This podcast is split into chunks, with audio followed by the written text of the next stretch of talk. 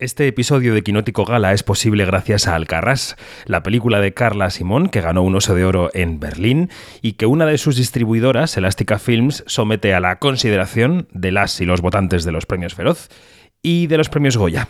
Comenzamos. Hola a todos, hola a todas, bienvenidas, bienvenidos a Quinótico Gala. Hoy repasamos los actores y actrices revelación de los Goya 2023. Quinótico Gala, el podcast de Quinóticos sobre la temporada de premios con David Martos. Quinótico.es Bienvenidos a una y bienvenidas a una nueva edición de Quinótico Gala, el podcast de Quinóticos sobre la carrera de premios.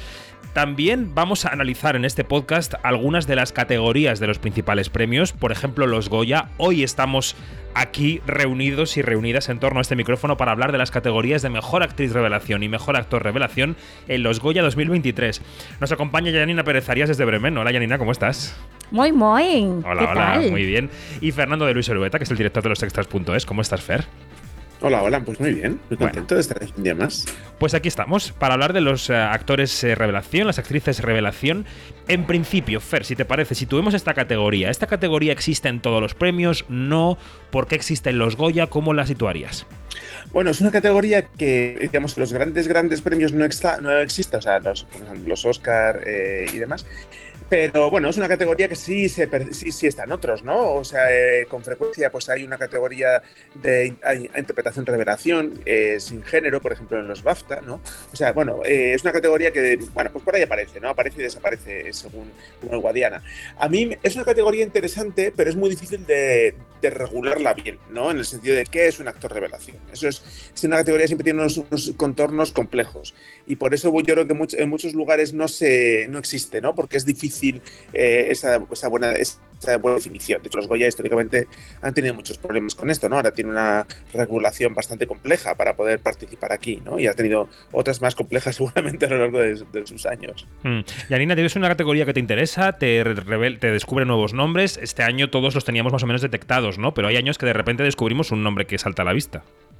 Ya va, que em, eh, me gustaría em, volver a lo que dice, a lo que dice eh, Fernando, porque recuerdo aquel año de El secreto de sus ojos, cuando em, pusieron de actriz revelación a la protagonista del secreto de sus ojos, Soledad Villamil, que tenía 10 millones de años, una carrera una carrera qué, qué poco generosa eres con Soledad Villamil. En el cine, en el cine. No, porque es que fue una, una tipa que empezó muy temprano. Sí, sí, sí, sí, no era broma. Entonces, con una carrera muy sólida, o sea, con el gran nombre en el cine latinoamericano. Entonces, ¿qué es revelación? ¿Revelación para quién? ¿Para la industria española? ¿Sería?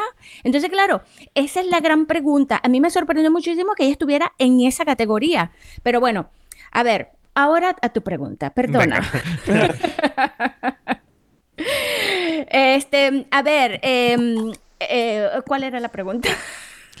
¿Qué te parece la categoría? Que si te gusta, que si te sirve para descubrir nuevas caras. Sí, sí, me sirve para descubrir nuevas caras en, eh, el cine español eh, porque a veces eh, es algo que, o sea, tenemos tanta gente que a veces como que pasan, como que, como que, como que pasa como todo muy rápido. Y los grandes mastodontes que están, que están como que muy asentados, hablo de, este, de Luis Tosar, de Penélope Cruz, de, de Bardén, o sea, que, que gente que está allí como que Mm, haciéndolo todo, eh, también Gutiérrez, ¿no? Que, todo lo coge, todo lo hace, todo, todo, todo, todo.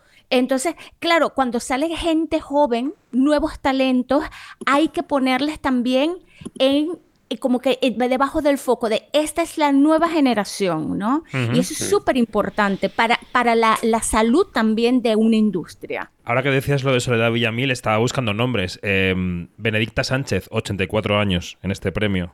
O Saturnino García y Carlos Álvarez Novoa, con 59. O Walter Vidarte, 75.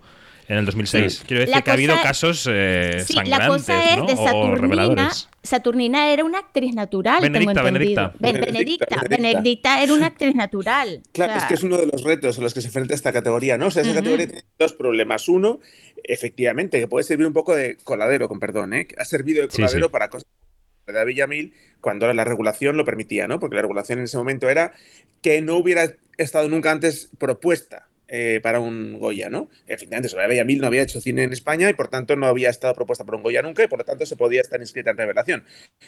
Eh, se corrigió. eh, y además creo que se corrigió justo después de ganar a Soledad Villamil. Mm. Y entonces, bueno, pues ha habido luego otras, otras correcciones, ¿no? Por ejemplo, se ha eliminado la posibilidad de que haya actores infantiles, ¿no? Porque también por la cosa de, bueno, no vamos a amar a estos niños eh, de una forma, no sé, eh, explotar su imagen de una manera o quizá influirles en su vida adulta de una manera que no tiene por qué una exposición, etcétera, ¿no? Vale. Eh, y ahora está el reto de los actores naturales, ¿no? Que es una que cada vez es algo, bueno, más que infrecuente y ahora es algo, pues, pues no, que pasa con muchas películas importantes en el año, ¿no? Entonces, claro, los actores naturales mm, no son actores que en, en principio vayan a hacer una carrera eh, como actores, ¿no? ¿Tiene sentido para esos actores darles un Goya? Pues, pues es discutible, porque al final, al fin- se supone que los Goyas son para apoyar carreras, ¿no? Hablemos de, de los casos reales, porque la película que tiene más actores y actrices nominados esta edición a actor o actriz de revelación es Alcarrás. En Alcarrás encontramos, Alcarrás la película de Carles Simón, encontramos a Ana Otín, a Albert Bosch y a Jordi Pujol Dolcet, que se ha puesto el Dolcet ahí, claro, su segundo apellido, para no confundirlo con el expresidente catalán. Eh, ¿Qué os parece que Alcarrás llegue con tanta fuerza en esta categoría a los premios Goya? ¿Y por qué creéis que se ha reconocido particularmente a estos tres actores de la película? ¿Quién quiere empezar? Venga, Yanni. Da- no, dale, dale. No, yo iba a decir, o sea, simplemente creo que, claro, es, es un- es un poco la película española del año, más allá de, de la, de la taquilla y de nada, ¿no? O sea, evidentemente es la- una película española que ha ganado un festival de clase A internacional, que, o sea, que hace muchísimos años que no ocurría, y por lo tanto, claro, es la película española del año, ya está a punto, se acabó, ¿no? No hay más que hablar de- del asunto. Entonces, claro, eh, lógicamente, pues eso produce un efecto, no sé si llamarlo arrastre, pero bueno, eh, mucho apoyo generalizado, transversal en los votantes de los Goya que se inclinan a votarla con facilidad. No quiero decir con esto que no se metan las nominaciones, quiero decir que no, que, en un año, eh, eh, bueno, que si Alcarrás no hubiera estado en este punto, probablemente no los, los propios votantes de los Goya a lo mejor no optaban tanto por tantos actores naturales, sino que a lo mejor hubiera habido aquí otros más actores profesionales y de Alcarrás hubiéramos visto a lo mejor nominado pues, a uno o lo que fuera, ¿no? O sea que, eh, y es un poco la duda, ¿no? Eh, ¿De qué sirve? O sea, le sirve a Alcarrás, obviamente, porque incrementa su número de nomina- de nominaciones y si ganara, pues su número de Goyas. Pero, mm, pero claro, los actores en sí, y es gente que probablemente va a seguir con sus vidas fuera del cine, pues no sé, o sea, le sirve para venir a Obviamente para no tener una experiencia que será maravillosa, sí, yo eso no, no lo discuto, ¿no? Pero a efectos de proyección del premio, pues, pues hombre, pues, pues regular. Yanni. Sí, bueno, eh, lo de los actores naturales aquí, eh, bueno, en la- el Alcarrás, eh, yo siempre he pensado que, que, mm, que también es una lástima que, que se saque, ¿no? Eh, que, se, que se saque, que se premie a cada, a cada uno o que se o que se destaque cada uno, porque en, en- Sí. en- si vemos Alcarrás, es, es el milagro de Alcarrás radica en, en- en el grupo de actores.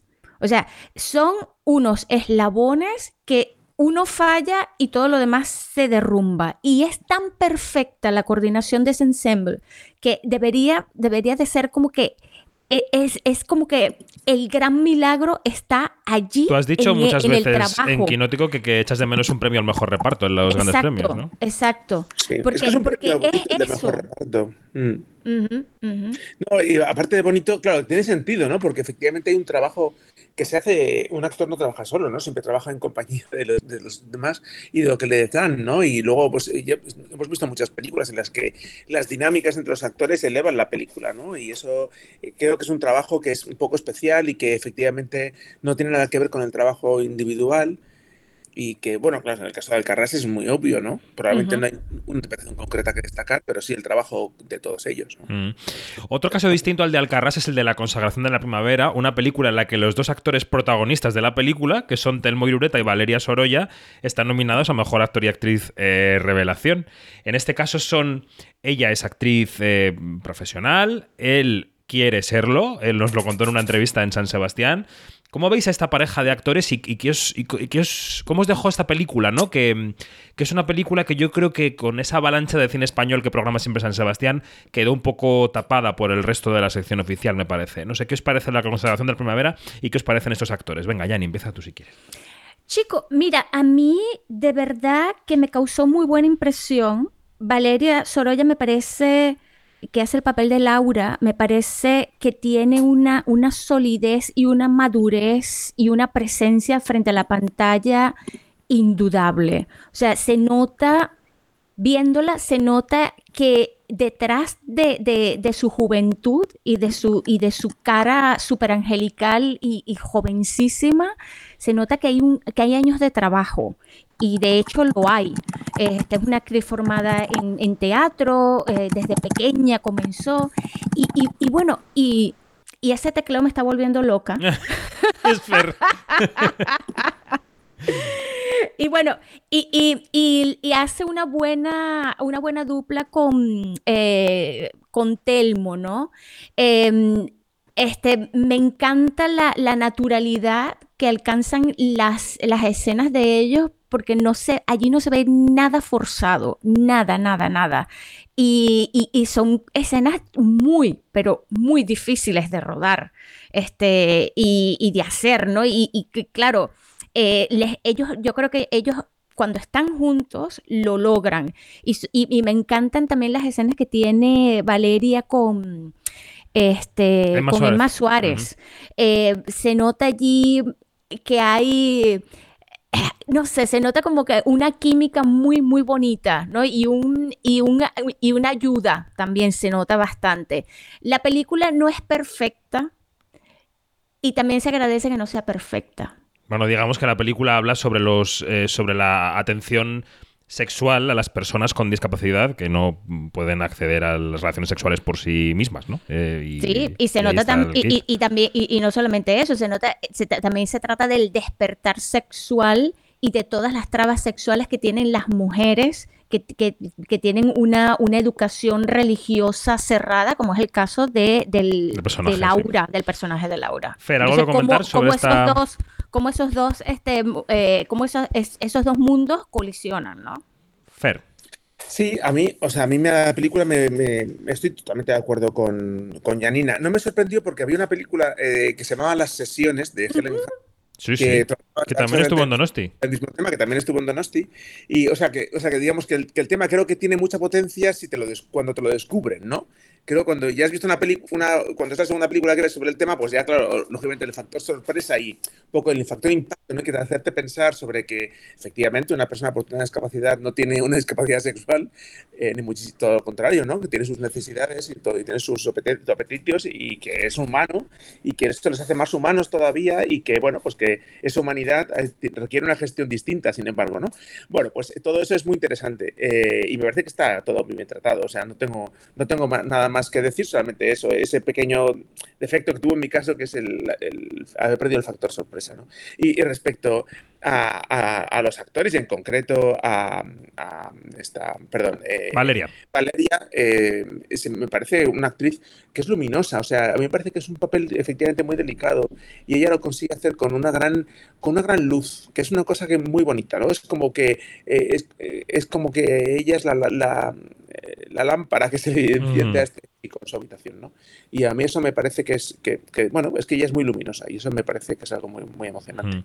Luego hablaremos del resto de candidatas actrices, pero yo creo que hay una característica que atraviesa esta categoría en muchas de ellas es que son personajes muy silenciosos que miran el mundo y sus ojos son muy importantes para la película. Hablo de el personaje de Zoe Stein, el personaje de, Valeria Sorolla también, que mira mucho en la película en silencio, el personaje de Laura Galán en Cerdita, luego vamos con ellas.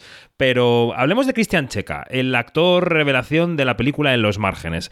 Penélope Cruz está en la película nominada como Mejor Actriz de Reparto, hablaremos de ella en otro podcast, Luis Tosar como protagonista, Pero Christian Checa, yo creo que la relación entre Christian Checa y Luis Osar es lo que mejor funciona de la película.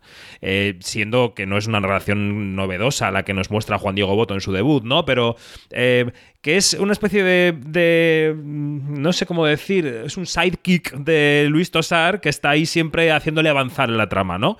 Eh, ni sientes con la cabeza. Oye, es que de verdad hay que tener, hay que tener un coraje para enfrentarse no solamente el talento de Luis Tosar, sino a las cejas de Luis Tosar, que son intimidantes. y yo creo que, y yo creo que, que, Christian lo hace fenomenal. O sea, le da muy buena réplica. Las escenas con, con, con, Luis Tosar son maravillosas y hay un arco del personaje que él lo logra, pero perfectamente. ¿A qué se debe esto? Pues principalmente, no, no solo al, al talento ya que, trae eh, Cristian consigo, sino también a la dirección. Sabemos que, Juan Diego es tremendo actor y sabe qué teclas tocar con, director, ¿eh? cuando eh, claro. De teatro, quiero decir. Mm. Sí, también. Entonces él sabe qué teclas tocarle a un actor y reconoce, huele dónde está, dónde están como esos puntos claves y la otra parte está a quién tienes enfrente. Y esto demuestra que Luis Tosar, pues, es, un, es un compañero generoso. Que Cristian diga lo contrario, pues eso es otra cosa. Pero eh, eso es lo que, lo que se desprende de la... Fer. Pero dice lo contrario. No creo, no, no, no, Ah, vale, vale, vale. No, no, Fer, te, iba a dar la, te iba a dar la palabra a Fer diciendo que, que en esta categoría, claro, Cristian Checa es una verdadera revelación, ¿no? Totalmente, eso es exactamente lo que eh, eh, da sentido a una categoría como esta, ¿no? A mí, desde luego, la relación padre-hijo de esta película es, lo que más me gusta, casi me siento inclinado a decir casi que lo único, porque a mí la película me parece que es una película súper bien intencionada y yo admiro muchísimo a Juan Diego Boto, pero me parece que es una película excesivamente subrayada y, a mí eso nunca me ha gustado en, el cine. Pero sin embargo, la relación padre-hijo fluye con una naturalidad que no necesita de esos subrayados y efectivamente ahí respira, ¿no? Y la película respira ahí un montón y, y, es, una, es un gustazo verles juntos, ¿no? Y, o sea, también creo que en concreto por, por Christian, por eh, un actor que, claro, no, no, conocíamos, un chaval muy joven, eh, em, tiene una, un encanto personal brutal, ¿no? O sea, creo que es un, es un chico con el que el espectador se va todo el rato, se, mm. está, te lo pasas bien con él, quieres, quieres, quieres seguirle, ¿no? Quieres seguir sus, sus andanzas ahí eh, como de escudero. Es un poco también un poco el, Sancho del Quijote, ¿no? O sea, que también se va dando a la vuelta al personaje, igual que, igual que ocurre en el Quijote. Y, bueno, al final es, es una relación eh, que bueno, está inventado, ¿no? O sea, Batman y Robin, quiero decir que no, que en el cine siempre se ha hecho, ¿no? Y a, mí me recordaba también a la de a la de Darín y su hijo en Argentina, 1985, ¿no? O sea, que también tiene un poco esa cosa eh, eh paternofilial eh, de ese vínculo, ¿no? De cómo es también el juego de espejos entre los dos. Y este chico, eh, Christian, que es tan, bueno, es un chico normal, que decir, no es una, no es una belleza canónica ni nada de esto, sin embargo, pues creo que. bueno, pero es un. Que a Jenny le parece guapo. Guapito. bueno, muy bien, eh, o sea, que puede ser atractivo. Si yo digo que no, digo que no es una, que no es un Liam Hemsworth de la vida, vamos. Y entonces, pues, pues, no sé, me parece que tiene un magnetismo muy brutal que él despliega en la película de una manera apabullante. A mí me encantaría, em, bueno, que, lo, que Goya fuera suyo, me parecería una cosa, pues, que estaría muy bien. Bueno, hablemos de Manticora, que es una película que ha llegado tarde a los ojos y oídos, yo creo que de todos los votantes de todos los premios. Tarde me refiero, tarde en el tiempo, o sea, tarde en el calendario. Eh, una película de Carlos Bermud que te deja completamente removido y esta película tiene a Zoe Stein como candidata a la mejor actriz revelación, que es como las demás actrices, como la de Cerdita o como la del agua, una actriz, una personaje que, mira todo el tiempo, ¿no? Un personaje que mira mm. y que descubre el entorno. Quiero preguntaros por Zoe Stein por un lado y por cómo veis la vida de Mantícora en la temporada de premios por el otro. No sé quién quiere empezar. Bueno, a ver, eh, a mí me parece que, que Zoe tiene eh, en sus manos, o tuvo en sus manos un personaje con una oscuridad apabullante, eh, que claro, que no venía al caso sumergirse más en esa oscuridad.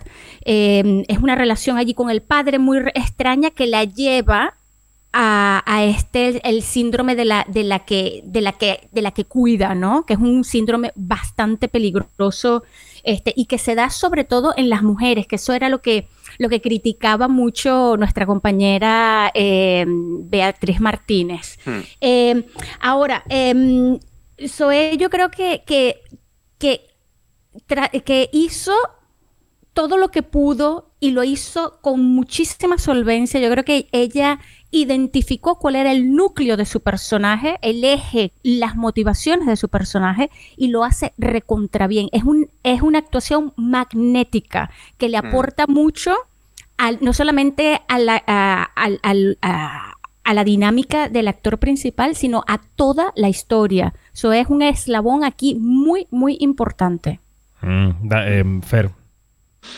Sí, a mí, claro, eh, doble pregunta, eh, no sé por dónde empezar, pero bueno, eh, claro, a mí Mantícora me parece que es una película súper interesante, tremendamente compleja y dura y, seca, ¿no? Y, desagradable a veces. Entonces, claro, es un gran, o sea, creo que es un gran ejemplo del gran cineasta que es Bermud pero también parece complicada de digerir, ¿no? Entonces, claro, a la, a la, hora de la carrera de premios, me parece que no es una candidata ideal en el sentido de que puede haber dejado mucha gente fuera, ¿no? Mucha gente que le produzca rechazo, suficiente rechazo como para que no le queden ganas, ¿no? De, bueno, pues de ponerla en una papeleta, ¿no? Em, pero claro, es una película muy, muy, muy tremenda y, muy, muy oscura, pero eh, no sé, muy, de una complejidad narrativa, ¿no? Y de propuesta y formal y de todo a todos los niveles que claro, es, es eh, ¿cómo decirle que no, sabes? Aunque, aunque incluso aunque te resulte desagradable, ¿no? Eh, porque todo eso lo ves, o sea, quiero decir que por más que la película te produzca rechazo, la película es, es muy, muy, muy contundente y muy rotunda y, también eso, y llena de capas, ¿no? Y eso, es, eso no es fácil. ¿Qué, qué, qué, qué mal cuerpo deja? Buah. O sea, es una cosa de verdad. yo pensaba estos días en alguna metáfora para, para compararla con algo, ¿no? algo tangible, algo sensorial, y pensaba que era como cuando estalla, eh, no voy a decir una bomba, pero igual un petardo gigante en una feria que, deja, que te deja ensordecido, un poco mareado y con un olor a pólvora alrededor, ¿no? Esa fue la sensación que yo mm. tuve al salir del cine, ah. una cosa como de.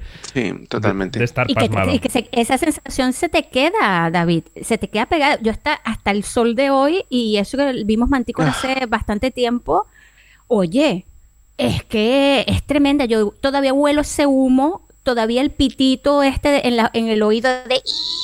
Todavía me sigue perturbando. Bueno. Es que es horrible. Y en el caso concreto de Zoestein, claro, a mí, a mí Zoestein me parece que es o sea, me, gusta muchísimo cómo es esta sensación de las películas que se cuentan con las miradas, ¿no? Entonces, eh, claro, el caso de Nacho Sánchez, además, con esos ojos que son como dos faros, ¿no? Pues Nacho Sánchez todo ojos, eh, y ella, y tienen estas, eh, esta cosa que tiene el cine de que, se de que los actores trabajan en, con miradas, ¿no? que eso en el teatro es difícil, porque lógicamente por, un tema de amplificación de la, imagen, ¿no? Y, entonces creo que Zoestein ha aguantado este, este reto de una manera tan, tan sobresaliente, ¿no? Eh, que, es, que, es, que es realmente, bueno, increíble, ¿no? Una actriz muy joven. Exactamente.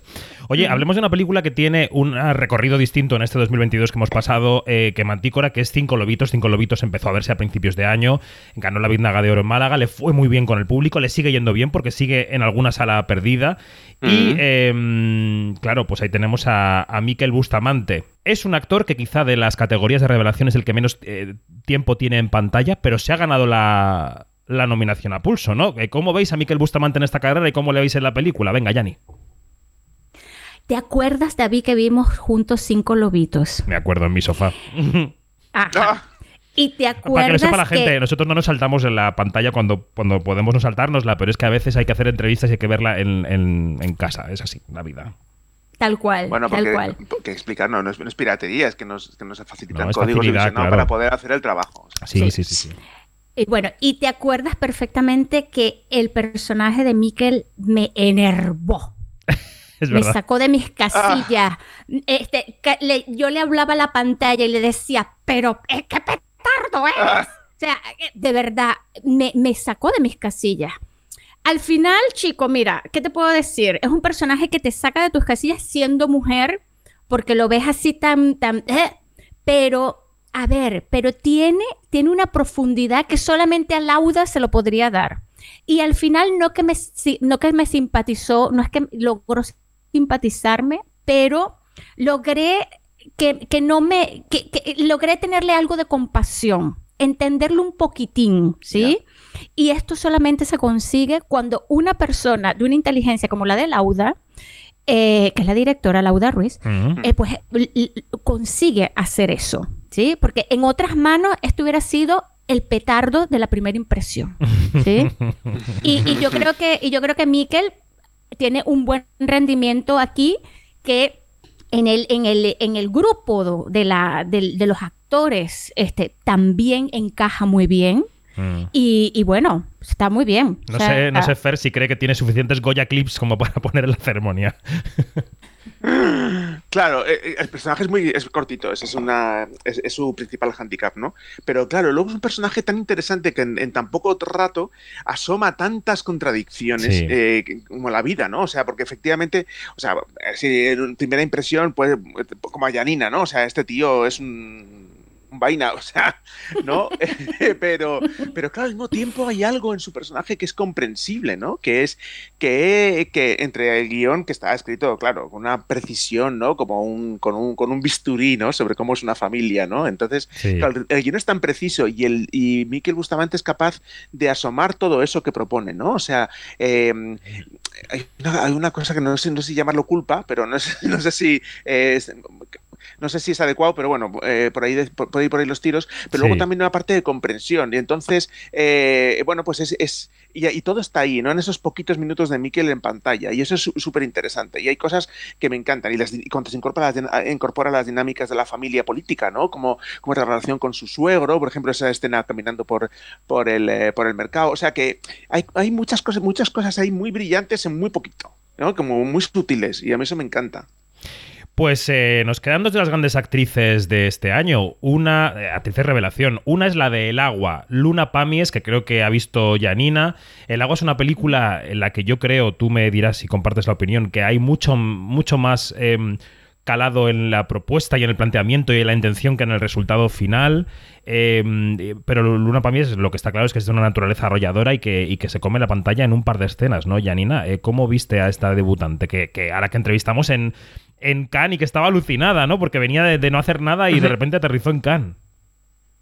Chico, mira, a mí me parece muy, pero muy loable lo que, lo que ha logrado Luna, que en gran parte es mérito de, Elena López, eh, que, es la directora, porque claro, tú te encuentras a esta muchachita a los 15 años, mm. la entrenas desde los 15 años, a los 17 es que rueda la película y luego pasa lo que pasa.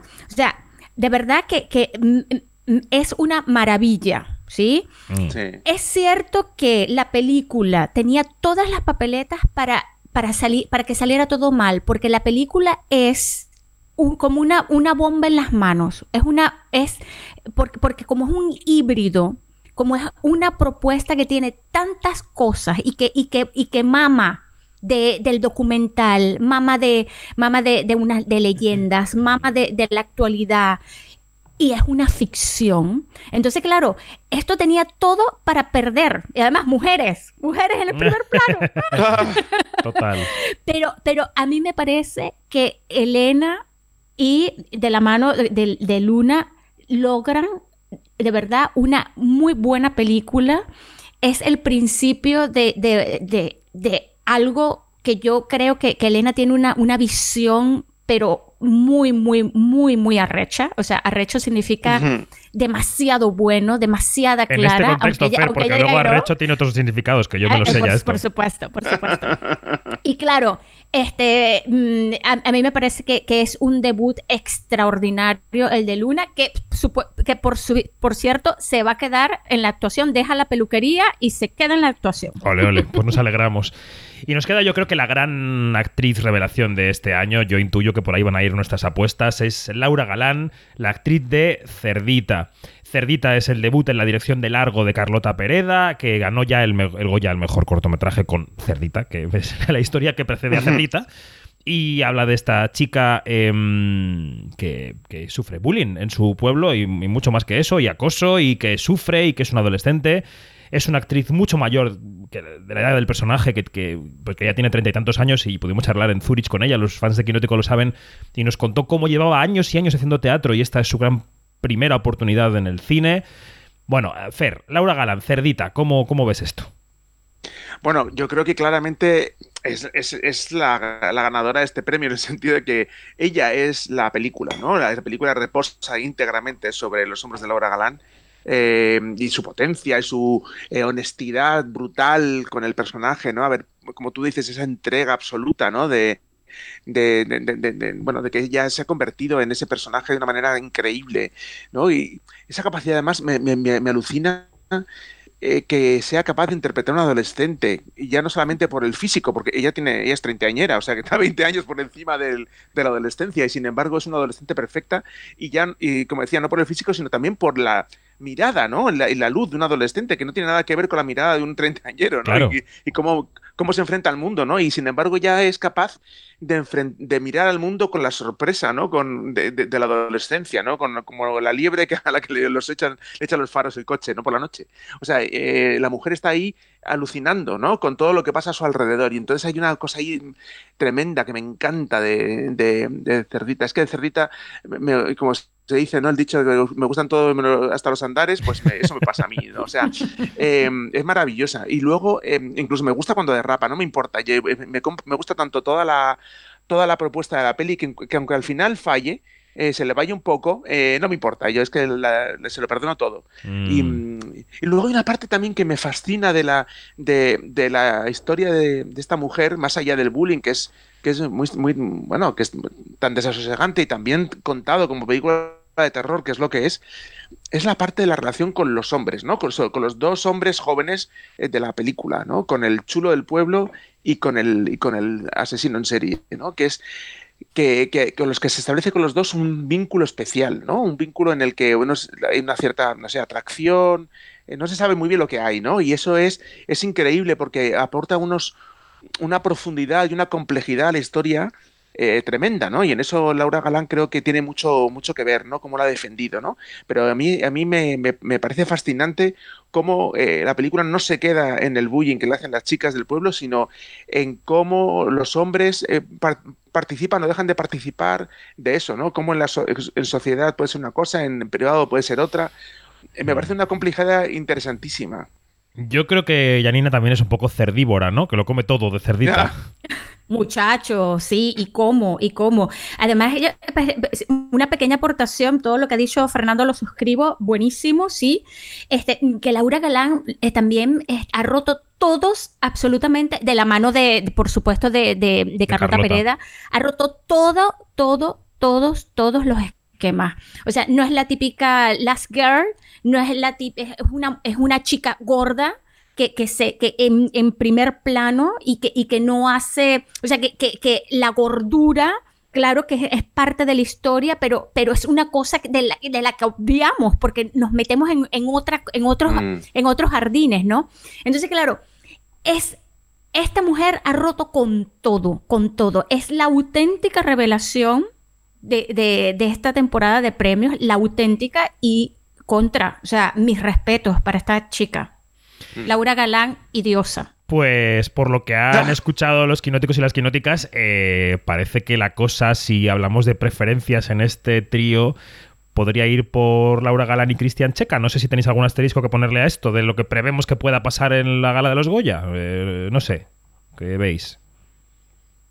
Eh, sí, o sea, yo claramente, eh, eh, esos serían mis candidatos, pero bueno, tengo la duda, bueno, me surge una duda ahí, bueno, pues casi te diría que es compleja porque se mezclan muchos temas con, con, Telma y, con Telmo Irureta, ¿no? Porque claro, Telmo Irureta es un actor que la película, es que casi, no hemos tenido oportunidad de hablar de, él porque nos hemos, hemos hablado mucho de Valeria, pero no de Telmo, y Telmo es, es algo muy impresionante porque no es exactamente un actor natural, ¿no? Eh, porque yo, yo, intuyo que Telmo Irureta, em, eh, si, no, si no fueran sus circunstancias las que son, tendría una carrera cinematográfica posible y más, y más que posible, cierta y prolífica, ¿no? Y, ahora mismo, pues ojalá tenga carrera cinematográfica, pero bueno, pero dentro de sus, dentro de sus capacidades, que no, son limitadas, sino distintas, ¿no? y eso es lo que, lo que a mí me gustaría también, me, va, me me debato con el premio, ¿no? Porque también eh, creo que sería algo muy, muy, muy maravilloso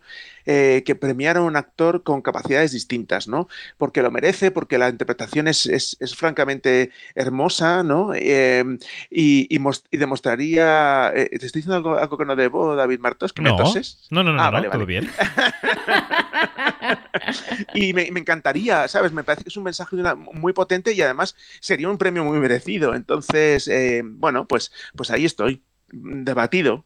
Bueno, eh, eh Yanni, ¿tú lo ves igual? Eh, yo tengo luego un asterisco que poner también, ¿eh? pero tú, ¿cómo lo ves?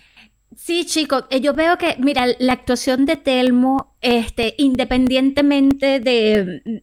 Porque, claro, a ver, cuando nos encontramos con un actor con discapacidad, tendemos al buenismo, mm. ¿Sí? Y eso no puede ser. La diversidad tiene que estar presente, sí, pero no desde el buenismo, sino mm. desde el puro y honesto reconocimiento a una solvencia actoral. Y ese es el caso de Telmo, ¿sí? Yo creo que Telmo no solamente, eh, eh, sí, eh, o sea, el, Goya debería de ser para Telmo, aunque adoro el, el desempeño de Cristian Checa, pero ¿por qué Telmo? Porque deberíamos de pensar en que es el momento ideal para dar un reconocimiento no solamente a Telmo por su capacidad actoral, sino también para que entre la diversidad en todo esto. Es una, sería un, un, una, digamos, un statement muy, muy importante de parte de la academia. Bueno, mi asterisco era que yo veo la posibilidad de que este premio, por la por la imposibilidad de premiar a cinco lobitos en muchas categorías, sino solo en algunas, pueda derivar hacia Miquel Bustamante. Pero bueno, es una cosa que veo de la academia, pero no sé si se, producirá o no se producirá. Ya lo... O sea, es, un razonamiento muy interesante, pero claro, el problema es que no es un jurado, ¿no? Que siente a deliberar y hacer este, estas cábalas, ¿no? Sino que es una votación y eso es complicado, esas cábalas luego pues no son fáciles. Bueno. Al menos que se encuentren los yo no sé cuántos académicos en un sótano y empiecen a deliberar. Totalmente. Bueno, chicos, pues gracias. Ha sido un repaso, yo creo que bastante extenso de los 10 candidatos y candidatas a la mejor actor y actriz revelación. Veremos lo que pasa en los Goya y seguiremos hablando en estos podcasts de repaso a las categorías. Gracias, Jenny. Gracias, Fer. Un beso. Un, abrazo. Chao. Adiós.